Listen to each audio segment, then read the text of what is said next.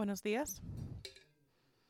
Estaba pensando mientras cantábamos esas canciones que la razón por la cual debemos rendirlo todo es porque Cristo lo rendió todo para nosotros, para que porque él pueda decir hecho está. Y no son esas las palabras más consoladoras que han habido en los últimos dos mil años para los santos. Hecho está. Pagué el precio. Ya limpié tu pecado. No puedes hacer nada porque ya yo lo hice todo. eso nos anima cuando estamos luchando y estamos combatiendo, combatiendo diferentes tentaciones. Pero Cristo ha terminado la obra. Dios te acepta en Cristo. Amén. Bueno, vayamos a la primera de Tesalonicenses, capítulo 2. Voy a leer los versículos 1 al 12, pero solamente vamos a mirar hoy versículos 10 al 12. Es una sección larga, entonces empecemos ahí. Primero, primer versículo. Porque vosotros mismos sabéis, hermanos, que nuestra visita a vosotros nos resultó vana, pues habiendo antes padecido y sido ultrajados en Filipos, como sabéis, tuvimos de nuevo en nuestro Dios para anunciaros el Evangelio de Dios en medio de gran oposición, porque nuestra exhortación no procedió de error ni de impureza, ni fue por engaño, sino que según fuimos aprobados por Dios para que no para que se nos confiase el Evangelio, así hablamos, no como para agradar a los hombres, sino a Dios, que prueba nuestros corazones, porque nunca usamos de palabras lisonjeras, como sabéis, ni, ni encubrimos avaricia, Dios es testigo, ni buscamos gloria de los hombres, ni de vosotros, ni de otros, aunque podíamos seros carga como apóstoles de Cristo. Antes fuimos tiernos entre vosotros, como la nodriza que cuida con ternura a sus propios hijos. Tan grande es nuestro afecto por vosotros que hubiéramos querido entregaros no solo el Evangelio de Dios, sino también nuestras propias vidas, porque habéis llegado a, seros, a sernos muy queridos, porque os acordéis, hermanos, de nuestro trabajo y fatiga, como trabajando de noche y de día para que... Eh, Perdón. Vosotros sois testigos y Dios también de cuán santa, justa y irreprensiblemente nos comportamos con vosotros los creyentes, así como también sabéis de qué modo, como el Padre a sus hijos exhortábamos y consolábamos a cada uno de vosotros y os encargábamos que anduvieseis como es digno de Dios, que os llamó a su reino y su gloria. Oremos. Padre, queremos rendirlo todo a ti y aún así no podemos hacerlo sin la ayuda y apoderamiento del Espíritu Santo. Señor, queremos caminar de tal manera que te traemos tu palabra para ser enseñados, para eh, meditarla y para entenderla y ser aplicada. Entonces, muéstranos ahora, enséñanos, anímanos y abre nuestro entendimiento. Úsame como tu portavoz para proclamar tu palabra por el poder de tu Espíritu. Para la Amén. Pues Jesús dijo en Mateo 7:15, guardaos de los falsos profetas que vienen a vosotros con vestidos de ovejas, pero por dentro son eh, lobos rapaces. Y el Nuevo Testamento tiene eh, advertencia tras advertencia de, de maestros falsos, y aquí veremos algunos de estos versículos. Segunda de Pedro 2, 1 al 3, pero hubo también falsos profetas entre el pueblo, como habrá entre vosotros falsos maestros, que introducirán encubiertamente herejías destructoras, y aún negarán al Señor que los rescató, atrayendo sobre sí mismos destrucción repentina y muchos seguirán sus disoluciones, por causa de los cuales el camino de la verdad será blasfemado, y por avaricia harán mercadería de vosotros con palabras fingidas. Sobre los tales, ya de largo tiempo la condenación no se tarda, y su perdición no se duerme. Primera de Timoteo 4, 1 al 3, pero el Espíritu dice claramente que en los postreros tiempos algunos apostarán, apostatarán de la fe, escuchando a espíritus engañadores y doctrinas de demonios, por la hipocresía de mentirosos que teniendo cauteriza, eh, cauterizada la conciencia, prohibirán casarse y mandarán abstenerse de alimentos que Dios creó para que con acción de gracias participasen de ellos, los creyentes y los que han conocido la verdad. Efesios 4:14, para que ya no seamos niños fluctuantes, llevados por doquiera de todo viento de doctrina, por estratagema, estratagema de hombres, que para engañar emplean con astucia las altimañas del error. Eh, Mateo 7, 16 al 18, por sus frutos, por sus frutos los conoceréis. ¿Acaso se recogen uvas de los espinos o higos de los abrojos? Así, todo buen árbol da buenos frutos, pero el árbol malo da malos frutos. No puede el buen árbol dar malos frutos, ni el árbol malo dar frutos buenos. Y la pregunta es, ¿cuáles son esos frutos? Si hemos, si hemos de inspeccionar esos frutos, ¿qué hemos de inspeccionar? Pues lo que inspeccionando lo, que inspeccionamos es la doctrina y su vida. La doctrina y su vida. Y su doctrina puede ser, eh, puede ser examinada conforme a la palabra. O sea, nos preguntamos, ¿es verífica? Y después está su vida o su carácter, cómo viven, cómo ministran al pueblo, cómo tratan a las personas a quienes ministran. ¿Dicen algo y hacen lo contrario? ¿Parecen como el evangelio que predican? ¿Están dispuestos a entregarse para, para el pueblo? ¿Están dispuestos a sufrir por lo que ellos dicen en que creen? Entonces lo que dice, lo que como vive un hombre, dice mucho de él. Y Pablo fue acusado por oponentes en Tesalónica y dijeron que él tenía motivos falsos, que él quería por su propia ganancia, avaricia y, y, por, por, lujuria de él, y que él los engañó y, y, los halagó para llenar sus deseos, para cumplir sus deseos codiciosos. Pero Pablo se defiende y dice, ustedes, vosotros sabéis cómo era cuando estaban con ustedes, ustedes vieron cómo yo viví mi vida, ustedes pudieron examinar mis frutos. Y saben que mis frutos son buenos y que procede de un buen árbol. Bueno, en versículos 10 al 12, como acabamos de leer, eh, Pablo les recuerda el, tipo de, vida que él vivía y cuál era el motivo de su ministerio. Y con esto quisiera ver eh, este, estos dos puntos. Eh, primer, primero, Pablo vivió una vida piadosa y segunda, Pablo tenía eh, un motivo piadoso. Versículo 10. Vosotros sois testigos y Dios también de cada de cuán santa, justa e irreprensiblemente nos comportamos con vosotros los creyentes. Pues Pablo empieza diciendo vosotros sois testigos. O sea, ustedes saben exactamente cómo nosotros nos comportábamos con ustedes. Te podrían decir las cosas, cosas malas de mí, podrían decir todo tipo de, de, de, cosas falsas de mí, pero tú te recuerdas, ustedes vieron cómo yo viví entre vosotros. Ustedes escucharon lo que yo dije y vieron que no era que, que yo no cogía las cosas, sino que, que, era, yo era dadivoso con ustedes. Yo no tengo que llamar testigos de otros ciudades porque ustedes mismos lo saben. Ustedes saben cómo yo me negué por ustedes, que trabajé día y noche para proveer por mis necesidades. Nunca cogí nada de ustedes. Para que, para que no sea piedra de tropiezo para ustedes. Entonces yo no tengo que decirte cómo, cómo yo me comporté porque ustedes saben. Si alguien eh, acusaría al pastor Phil de llenar sus bolsillos con, el dinero de, la iglesia, y yo sé que nadie lo dirá porque no es el caso, pero si alguien lo, lo haría, él podría decir, tú eres mi testigo, que yo nunca cogí nada de la iglesia. Yo, a, mí nunca me pagaron ni un centavo de la iglesia. Ustedes saben que yo año tras año he estado pagando los peajes para llegar a esta iglesia semana tras semana. Y tú sabes mi pasión para, la, para el evangelismo y para el discipulado y que me he entregado para, las, para los santos. Y de hecho, yo sí sé esas cosas. Entonces, yo rápidamente desecharía esas acusaciones porque yo lo conozco. Entonces Pablo recuerda a los tesalonicenses y les pide que se recuerden de lo que ellos saben.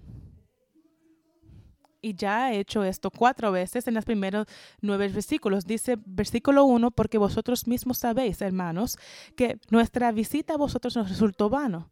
Entonces, versículo 2, pues habiendo antes padecido y sido ultrujados en Filipos, como sabéis.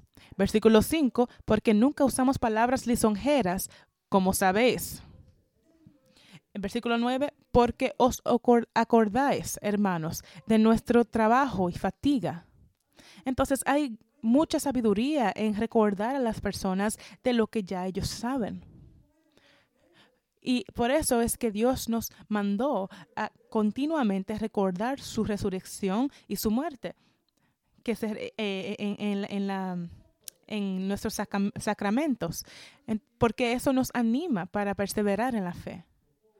Pues Pablo apela a los, a los tesalonicenses como sus testigos y después apela a Dios como su testigo. Vosotros sois testigos y Dios también. Y la razón por la cual él apela a Dios como su testigo es porque los tesalonicenses no pueden conocer su corazón, pero Dios sí lo sabe. Recuerda que Dios dice, le dijo a Samuel que vaya a la casa de eh, eh,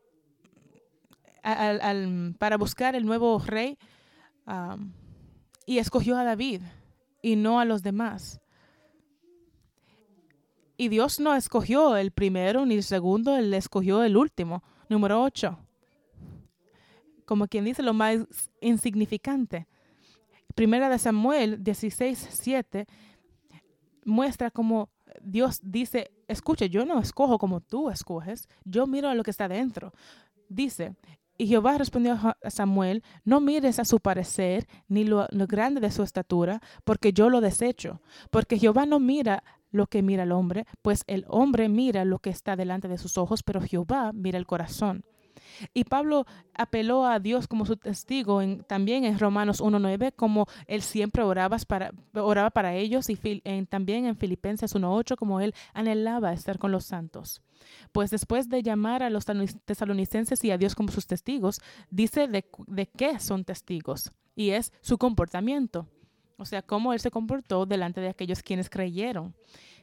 Y cómo él se comportó como alguien que eh, que promovió al, Evangelio y no a sí mismo.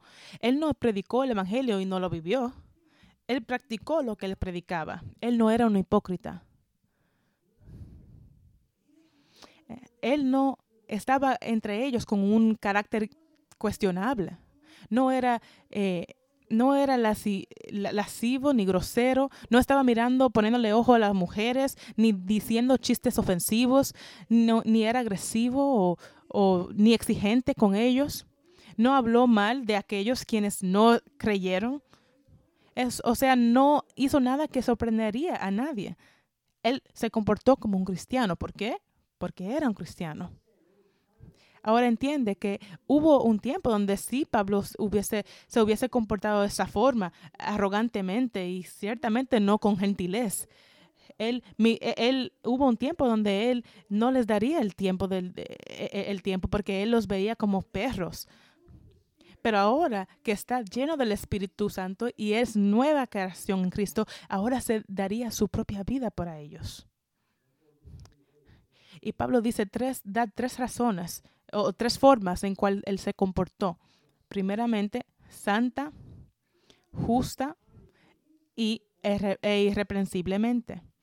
Primera, santa significa eh, eh, es, una vida piadosa que está separada. Es marcada por una conciencia por la palabra de Dios y que tiene un deseo de agradar a Dios. Primera de Reyes 8:61, sea pues perfecto vuestro corazón para con Jehová nuestro Dios, andando en sus estatutos y guardando sus mandamientos como en el día de hoy. ¿Y sabe lo que significa esta palabra perfecto? Quiere decir ser devotado. Entonces, Pablo vivió su vida de una manera que estaba devotada a Dios y, que le, agradía le, agradaba a Dios. Es como si fuera un sello de, eh, sobre su vida. La santidad era su estilo de vida y él temó a Dios. Y esta es la llave de vivir una vida devotada a Dios. Y temer a Dios no es tener terror de Él, sino reverarlo. Tener una reverencia y, y estar sorprendido y, contemplar quién es Él. Él no es como nosotros, Él es Dios. De hecho, Proverbios 8:13 nos dice, nos da una definición de esto. El temor de Jehová es aborrecer el mal, porque Dios aborrece el mal. La soberbia y la arrogancia, el mal camino y la boca perversa, eh, perversa aborrezco, dice Dios. Y esto causó que Pablo no eh, quisiera hacer nada para ofender a Dios. Entonces, él siempre estaba consciente de Dios. Dios siempre estaba en su mente.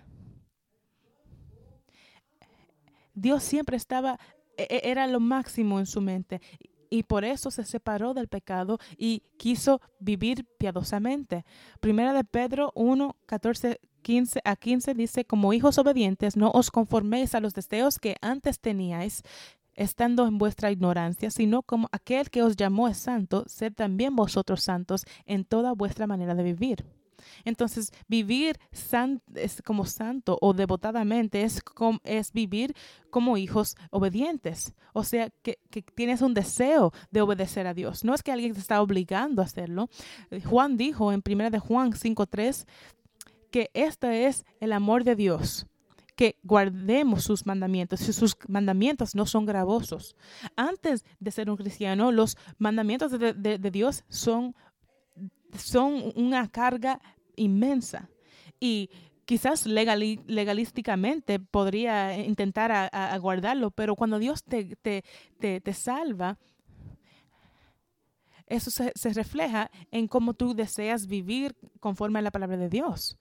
Ya no, te, ya no te son gravosos, son buenos y son santos. Tú no, tú no obedeces para, para ser salvo, sino que tú obedeces porque eres salvo y porque le agrada a Dios y es algo bueno.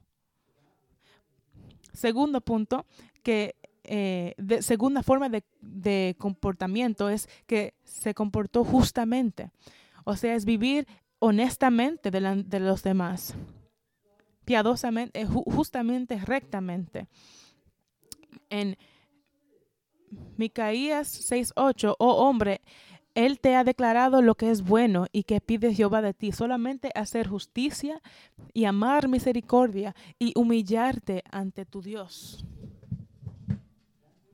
Eso es lo que Dios requiere. camina como Cristo. Tú no lo puedes hacer solo, yo no lo puedo hacer solo. El Espíritu, de el Espíritu Santo de Dios es que nos da la habilidad de hacerlo. Salmo 33, 5 dice que Él ama justicia y juicio. Terceramente, Pablo se comportó como alguien que era irreprensible. Y e irreprensible significa que no hay motivo de censura. O sea, que nadie puede encontrar eh, alguna, algún error contigo. Y no quiere decir que no eres, que estás sin pecado, sino que estás fundado en el temor de Dios. Es una vida que reconoce su dependencia de Dios y de su gracia y misericordia. O sea, no, y, no quiere decir que nadie te acusa de algo, sino que, lo que de lo que te acusa no se queda. O sea, que no es verífico. Y el ejemplo mejor que tenemos de esto es Jesús él vivió irreprensiblemente.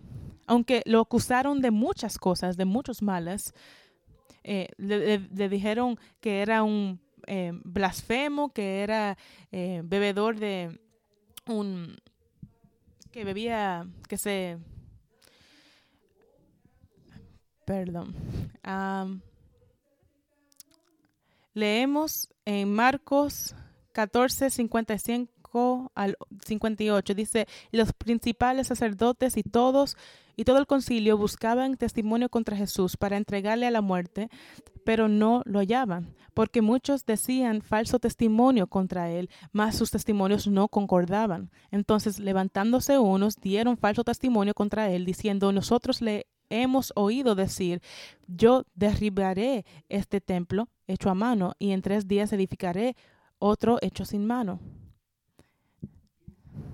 Jesús mismo le preguntó a los judíos, ¿quién de vosotros me redarguye de pecado? Y la, respuesta, nadie. Jesús era irreprensible, igual como Pablo. Entonces nosotros también debemos ser irreprensibles. Y sabías que la palabra griega para, para irreprensible fue encontrado por arqueólogos en tumbas de los cristianos de, en Tesalónica. Y cuando alguien quería identificar un, ser querido que, haya que había fallecido, era, eh, escribían eh, irreprensibles sobre sus tumbas. Y eso eh, irreprensible era un sinónimo de cristiano. Muchos podrían decir cosas malas de ti y llamarán tu integridad a, a cuestión, pero, pero necesitamos asegurarnos que no es verdad. Y si es verdad, pues necesitamos arrepentirnos. Muchos han dicho cosas malas y, de, mí y muchas veces lo han dicho con un espíritu malo para herirme, pero yo he aprendido, porque muchas veces fui necio, he aprendido orar de eso y pedirle, preguntarle a Dios si es verdad, porque aunque los, lo dicen para herirme, lo que ellos están diciendo podría ser verdad. Y si es verdad, pues yo tengo que pedirle a Dios que me, que me eh, perdone, aunque venga con un espíritu malo pues Pablo vivo, vivió una vida que, donde nadie lo podía acusar de, de esas cosas. En Hechos dijo, y por esto procuro tener siempre una conciencia sin ofensa ante Dios y ante los hombres. Y en segunda de Tesalonicenses 1.12 dijo, para que el nombre de nuestro Señor Jesucristo sea glorificado en vosotros y vosotros en Él, por la gracia de nuestro Dios y del Señor Jesucristo. Entonces, Él quiso que el nombre de Jesús fuera glorificado. Él era celoso por el nombre de, de, Dios. Jesús e, era demasiado precioso para él, para él estar poniéndole ojo a las mujeres o por buscando ganancia propia. Él quería él quería tan solo agradarle a Dios. Él, Jesús era demasiado precioso para, eh, para insistir en ganar eh, argumentos con los demás, obligarlo a los demás a hacer lo que él quería. Entonces él llama a los, tesalonicenses como testigos de su comportamiento. Y era prueba de una vida piadosa. Y los demás lo sabían. Pues hermanos, nosotros también no tan solo creamos el Evangelio y, y compartirla, pero que comportémonos como, el evangelio, como manda el Evangelio. Debemos tener el comportamiento del Evangelio. Antes de decir algo o hacer algo, si tenemos que hacer una decisión, debemos preguntarnos, ¿es esto o esta conversación, es esto que, ese es un comportamiento que parece el Evangelio? debo preguntarme si yo voy a este sitio web, si yo voy a tener esta conversación, si yo voy a este lugar, ¿será eso comportamiento de un cristiano? Y si te hace falta el comportamiento de evangelio, pues pídele a Dios que cambie tu comportamiento. Segundo punto, Pablo tuvo motivo piadoso versículos 11 al 12, así como también sabéis de qué modo como el Padre a sus hijos exhortábamos y consolábamos a cada uno de vosotros, os encargábamos que anduvieseis como es digno de Dios, que os llamó a su reino y gloria. Entonces, ahora le está recordando, dijo, como también sabéis, otra vez apelando a su conocimiento personal de él, y nombra tres cosas, cómo los exhortaba, cómo los consolaba y cómo los encargaba. Y la palabra exhortar quiere decir animar, instruir, literalmente llamar al, lado de uno. Y la palabra griega er, era usada para animar a, las, a, los, eh, a los que iban a la batalla o como un, un coach de algún equipo que quiere animar a sus jugadores para que se esfuercen mejor o una maestra que quiere animar a sus estudiantes que se, que se esfuercen para mejores eh, calificaciones. Entonces los cristianos también necesitan ser animados para pelear la buena batalla.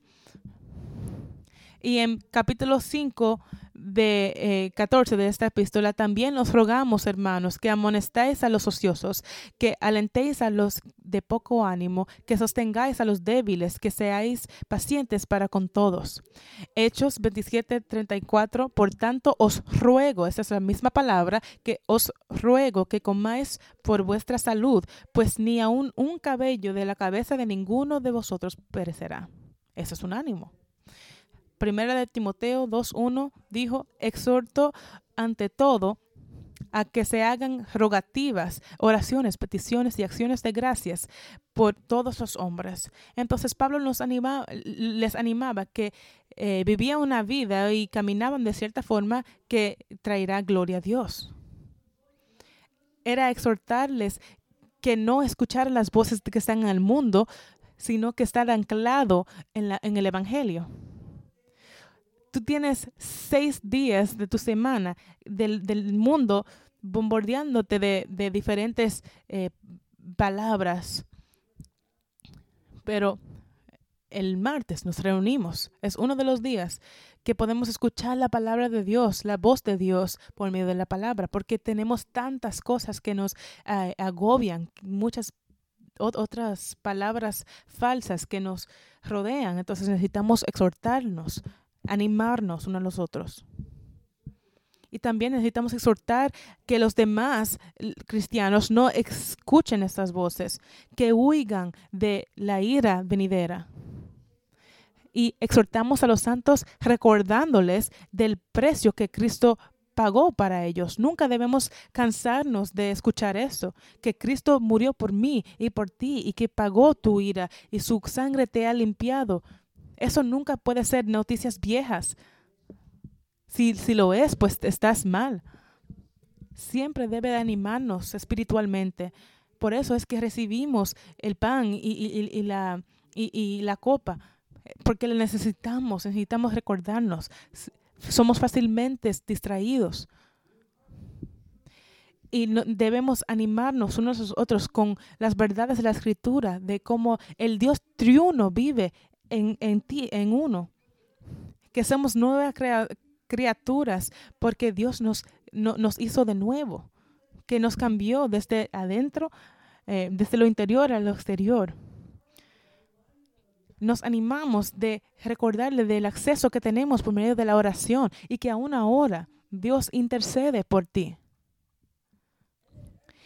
Y que cada bendición espiritual en los lugares celestiales son nosotros, son de nosotros en Cristo Jesús. ¿Qué nos hace falta? Nada. Es tuyo. Te pertenece a ti, al cristiano. Entonces, el trabajo del pastor es animar, e, exhortar a los santos. ¿Por qué? Porque somos débiles. Tenemos enemigos con, contra quienes eh, peleamos. El mundo demoníaco, el, la, la, carne, esa batalla eh, antes no existía, pero ahora es una batalla que tú tendrás hasta el último día que estés aquí, hasta que estés en gloria con Dios. Entonces tenemos que luchar, batallar.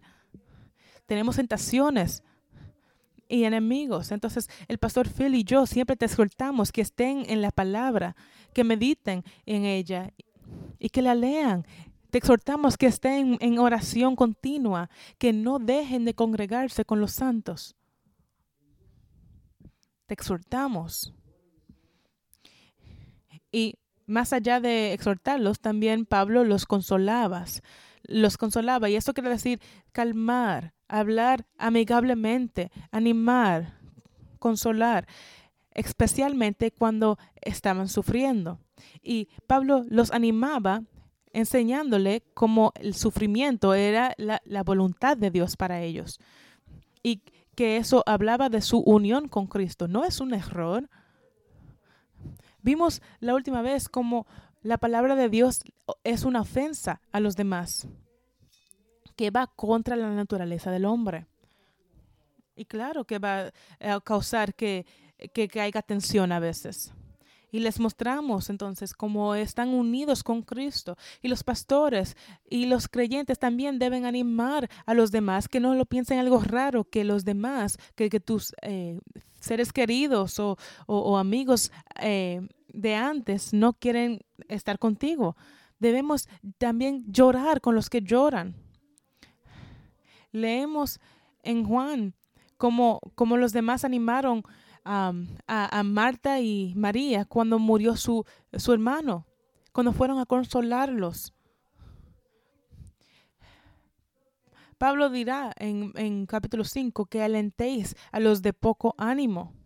Y mientras Pablo estaba teniendo un estudio bíblico, oigan, si no puedes estar aquí una hora y media para un estudio bíblico, eh, Pablo tenía una que duraba horas, toda la noche. Entonces había un, un hombre Eutico que, que, estaba durmiendo y cayó tres pisos y de lo parecido eh, murió. Y Pablo fue y lo revivió y dice que fueron grandemente consolados porque pensaban que había muerto, o sea, estaba muerto. Entonces, debemos tener compasión de los demás, de los otros santos, especialmente aquellos quienes están bajo un sentido de pecado. ¿Y cómo hacemos esto? Pues con las doctrinas consoladoras de justificación gratis, de justicia en Cristo, perdón completo en Cristo. ¿Esto no te anima? Esto ayuda a, los demás porque muestra que, que lo queremos, muestra el amor de Cristo. ¿Eres uno que anima a los demás? ¿Das una palabra de ánimo o de aliento a los demás que están luchando con, con debilidades físicas, emocionales, relacionales, con pecado? ¿Traes consuelo a los demás? Y lo que hace es refoca eh, eh, su vista, su mirada en Cristo.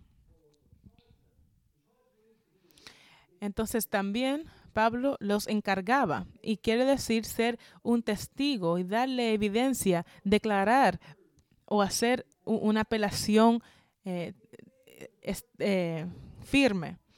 Entonces, es como como eh, hablar con una voz de autoridad, como un padre.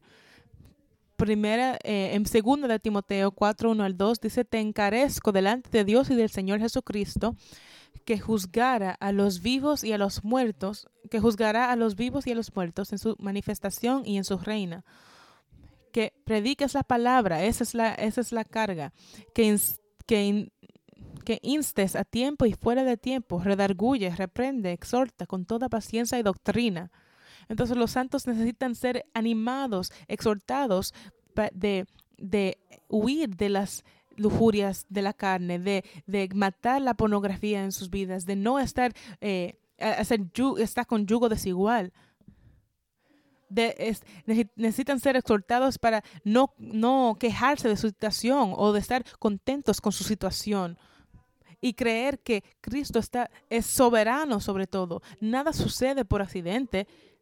No es como algo eh, tan solo pasó. Dios lo ordenó para tu vida, por sus propósitos y para tu bien y su gloria. Amén.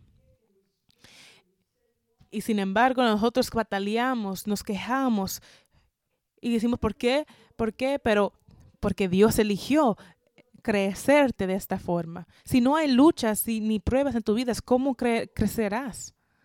Si todo está bien y tan, solo quieres eh, pues, simplemente pasar por la vida sin problema, físicamente, emocionalmente, pues nunca fuiste probado, nunca, nunca hubo fuego para, para refinarte. Entonces no debemos quejarnos de la prueba cuando viene. Necesitamos instarnos unos a los otros de no hacerlo.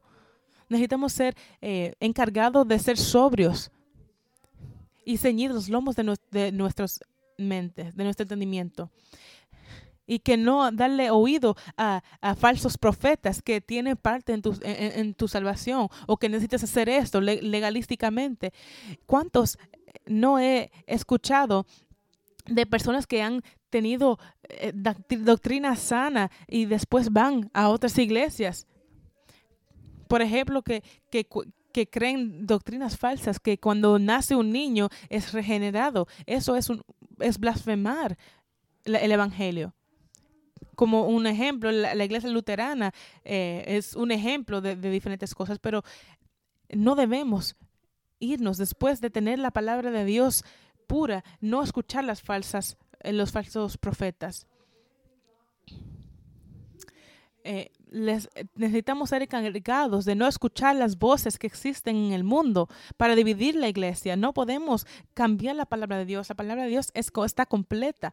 Y hay de, vos, de, nosotros si añadimos otras cosas para hacerlo más, eh, más suave o quitarle las cosas duras de eso para no ofender a los demás. Te insto que seas fuerte en el Señor y en el poder de su gloria. Y que y que no escuches a las, a, las voces de, de, los demás que están afuera, las redes sociales, del doctor Fauci, la CDC, que, que, la guía que tu guía sea la palabra de Dios, que no escuches, que no compres ese mensaje de, temor que te dan, sino que te, te insto que teme a Dios y haga sus y siga sus mandamientos. Y Pablo dice que él los exhortaba como el padre a sus hijos. Él dijo en 1 Corintios 4, 14 15, no escribo esto para avergonzaros, sino para amonestaros, como a hijos míos amados. Porque aunque tengáis diez mil años en Cristo, no tendréis muchos padres, pues en Cristo Jesús yo os engendré por medio del Evangelio. Pues Pablo ya había usado este, esta metáfora en versículo 7 eh, en capítulo 2 que dijo que era gentil entre ellos como una nodriza con su, con su hijo. Y ahora dice que es como un padre para ellos, que los consolaba y los protegía y los dirigía. Y eso es lo que hace un padre, ¿no verdad? Dios, Dios puso al padre para, para instalar, para demostrar el patrón de, de, que ha de existir en la familia. Entonces el padre, juntamente con la madre, es la forma en cual un hijo es discipulado.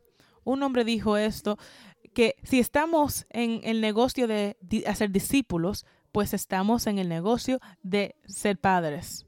Entonces el padre debe ser alguien que anima, que inspira a sus hijos de vivir en una forma en cual que honra a Dios y bendice a los demás debe consolar a sus hijos cuando se están luchando o que están tristes.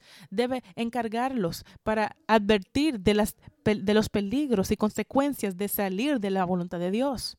Debe escuchar, eh, debe exhortarlos de no escuchar las voces que los rodean, sino la voz de Dios. Pues en versículo 12, Pablo da la razón por la cual él se comportó como se comportó, y es para que anduvieseis como es digno de Dios. Entonces la meta de Pablo era que los creyentes caminaran conforme a la palabra de Dios, que crecieran en su relación con Dios y que den muchos frutos. Y eso es lo que agrada a Dios. Eso debe ser el deseo de cada pastor. Juan dijo en tercera, la tercera epístola, no tengo yo mayor gozo que este, el oír que mis hijos andan en la verdad. Entonces, la santificación del, del cuerpo de Cristo debe preocupar, debe ser la, preocupación máxima del, pastor y debe esforzarse para eso. ¿Por qué? Porque Dios quiere que vivamos una vida santa y separada y vivir separada. Él no nos salva para que sigamos en lo que hacemos, sino que seamos santos. La voluntad de Dios es nuestra santificación. Él nos salva para que seamos conformados más y más a la imagen de Cristo. Eso le trae mucha gloria a Dios y eso es lo que da frutos. Él es digno de esto. Él es digno de nosotros llevar nuestra cruz, de negarnos a nosotros mismos y seguir a Jesús. Él lo, es un mandamiento, pero Él es digno de esto. Él es digno de nosotros ofrecer a nuestros cuerpos. Y es los, no como los sacrificios del Antiguo Testamento, esta era una imagen, pero el, nuestras vidas deben ser un sacrificio, um, eh, debe ser un, sacrificio viviente, porque Dios es, es digno de esto. Entonces, por quién es, eh, por la razón que Dios es Dios, Él es digno de nosotros andar conforme a su palabra, que le traiga gloria. Y esto debe, debe traer un comportamiento que, demuestra que Él es nuestro tesoro. Y andar significa, eh, eh, simplemente habla de, tu estilo de vida. Y leemos en 1 de Juan 2.6 de Jesús, el que dice que permanece en Él debe andar como Él anduvo. Entonces tú dices, yo soy un cristiano. Pues, ¿cómo, cómo andas? Pues, ¿cómo andó Jesús? ¿Debemos caminar como caminó Jesús? ¿Vamos a ser expertos en esto? No. ¿Debemos estar creciendo en esto? Sí. ¿Debe ser nuestro deseo? Sí. Entonces las escrituras nos muestra que cómo él anduvo. Y primera Tesalon, Tesalonicenses 4 nos muestra que debemos andar apropiadamente. Gálatas dice, eh, andad en el espíritu y no satisfagáis los deseos de la carne. O sea, sé obediente. Cumple los deseos del espíritu y no satisfagáis los deseos de la carne. Efesios 5.2 dice, anda en amor, camina en amor. Y después dice, anda como hijos de la luz. Ya no son hijos de desobediencia, ya no eres hijo de ira, eres hijo de la luz. Entonces debes andar en la luz. Y en Efesios 2.10, Pablo dijo que hemos de andar en las buenas obras que Dios ha preparado para nosotros andar desde antes del firmamento del mundo. Entonces debemos confiar que Dios preparó esas cosas para nosotros andar en ellas, porque esas cosas le traen gloria. Y Pablo urge eh, a, los santos que andéis como es digno de la vocación con que fuisteis llamados. Entonces, Él quiere, Dios quiere que andemos de cierta forma que, que proclama al mundo que vivimos para Él.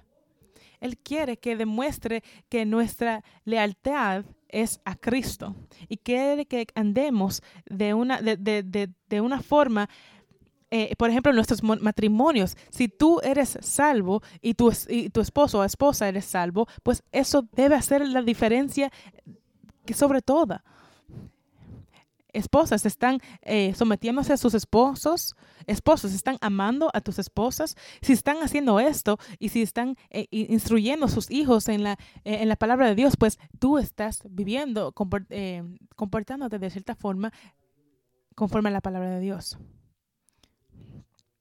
Cuando dicen, pues cuando te preguntan, ¿cómo, cómo y por qué? Pues yo obedezco la palabra de Dios, amo mi, a mi esposa obedezco eh, y, me someto a mi esposo. Instruyo a mis hijos en la palabra de Dios. Pues Él quiere que, que andemos de cierta forma que demuestre que reveramos y tememos a Dios y no al, hombre. Entonces, Pablo no está eh, feliz que con tan solo tener muchos convertidos, él quiere que los convertidos anden conforme a la palabra de Dios. Esto no es como eh, que, bajen y llegan al altar y, firmen una carta. No, si eres eh, realmente regenerado, eh, ahora esto es el trabajo de la iglesia, de discipular el que ha sido convertido. No dejarlo. Él quiere que crezcamos que maduremos en la fe. De cierta forma que demuestra que Cristo es la única razón por esto. si tú pareces como Cristo hoy, la única razón que tú pareces como Cristo es porque Dios te dio su espíritu. No fuiste tú que, que, que lo sacaste, que, que, tú tomaste esta decisión y es así. No, toda la gloria va a Dios. Piensa en tu vida desde antes que fuiste salvado y piensa en ti ahora, cómo eres ahora. ¿Quién, a, quién le debemos dar la gloria por eso? No a ti, a Dios. Ahora, si no estás andando de una forma que, eh, que demuestra eso, pues tienes un, un, error, estás, estás en pecado y debes sacar ese pecado. Porque Dios no va a permitir o Él te lo va a sacar porque Él no va a permitir que sus hijos anden en desobediencia y Él te ama demasiado eh, para dejarte en tu pecado. Ningún padre va a permitir que su hijo siga andando en un camino eh, erróneo sin intervenir. Yo no pienso que Benny y Fendi van a dejar que Zion siga jugando con, con, con, el, con la estufa. No, déjalo que, que él siga jugando. No, van a intervenir porque lo aman para demasiado para dejarlo hacer, estar en peligro. Pues Pablo termina con dos observaciones. Y es que Dios te ha llamado su, a su reino y te ha llamado a su gloria. Y llamado significa eh, ser llamado efectualmente. Te llamó desde el reino de Satanás al reino de su Hijo y la razón por la cual tú eres, estás en el reino de, de, luz de Dios, es porque Dios te llamó de, las tinieblas. Él te escogió desde antes del firmamento del mundo eh, y, y, te dio el regalo de su Hijo para perfeccionarte y redimirte, para que tú un día también seas glorificado con Él. Entonces estar en su gloria significa que tú un día estarás en un estado de, de perfección que no tendrás pecado y, te, estarás glorificado como Jesús está ahora. Pues para concluir, les voy a dejar con tres cosas. Primeramente, nuestras vidas son observadas. Los tesalonicenses eran testigos de cómo Pablo vivía y ministraba. Los, los miraban, los escuchaban y ellos sabían, ellos sabían cómo él anduvo con Dios y él supo que ellos los querían, que él los, les querían como un padre, como una madre. pues cristiano, los santos están observando tu vida. Ellos ven cómo eh, te escuchan, ven cómo tú interactúas con tu esposo, esposa, con tus hijos, con los demás santos. Ven cómo tú también te comportas con los que están afuera de la iglesia. Ven tu caminar. Y, y ellos pueden decir si es una que es digno de Dios o una que no es digna de Dios. Y yo sé que quizás no lo pensamos mucho, pero todos somos observados. Todos estamos siendo observados. Y los demás o están observando una vida que los animará y los acercará a Cristo, o una que no le da razón de querer acercarse a Dios. Entonces recuérdese, tu vida está siendo observada. Ahora, una pregunta. ¿Estarías cómodo, estarás cómodo eh, preguntándole a los demás cristianos si tu vida, ah, si tu vida es un testigo de Dios? Pablo lo dijo ustedes son mis testigos, ustedes son como yo vivía, saben cómo yo vivía delante de ustedes. Entonces, ustedes podrían decir en esta iglesia, ustedes podrían decir lo mismo como Pablo, ustedes saben cómo yo amo a los santos, cómo me entrego para los santos. Ustedes saben cómo yo tengo una, un, un anhelo de ver a los santos ser discipulados. Ustedes son testigos de mi dedicación a los santos en Grace Baptist Church. Ustedes recuerdan cómo yo era eh, gentil y, y, trataba con gracia a los demás y me entregué por los demás santos. Ustedes claramente saben cómo yo era fiel, no tan solo para asistir a la iglesia, sino para servir y lo hice con gozo. Entonces, ¿ustedes estarían cómodos preguntar a los demás santos que, que sean testigos en tu vida? No lo haga ahora, sino pregunten a los demás. ¿Estarían, eh, eh, estarían eh, cómodos haciendo esta pregunta? Debemos estar eh, sinceramente comprometidos de, vivir para Cristo y que los demás puedan ver las grandes cosas que Dios ha hecho para nosotros. Ahora, el último punto, la razón por la cual podemos vivir una vida piadosa es porque Cristo anduvo perfectamente delante de Dios como, como un hombre. Él siempre hizo lo que le agradaba al Padre. Él perfectamente amó a Dios y a su prójimo como sí mismo. Y fue a la cruz. Fue a la cruz para quitar lo que, lo que no permitía que nosotros eh, podemos estar bien con Dios.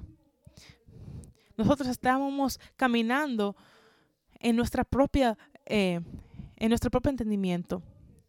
Estábamos eh, caminando en tinieblas y con astucia y caminábamos detrás de, detrás de nuestras lujurias.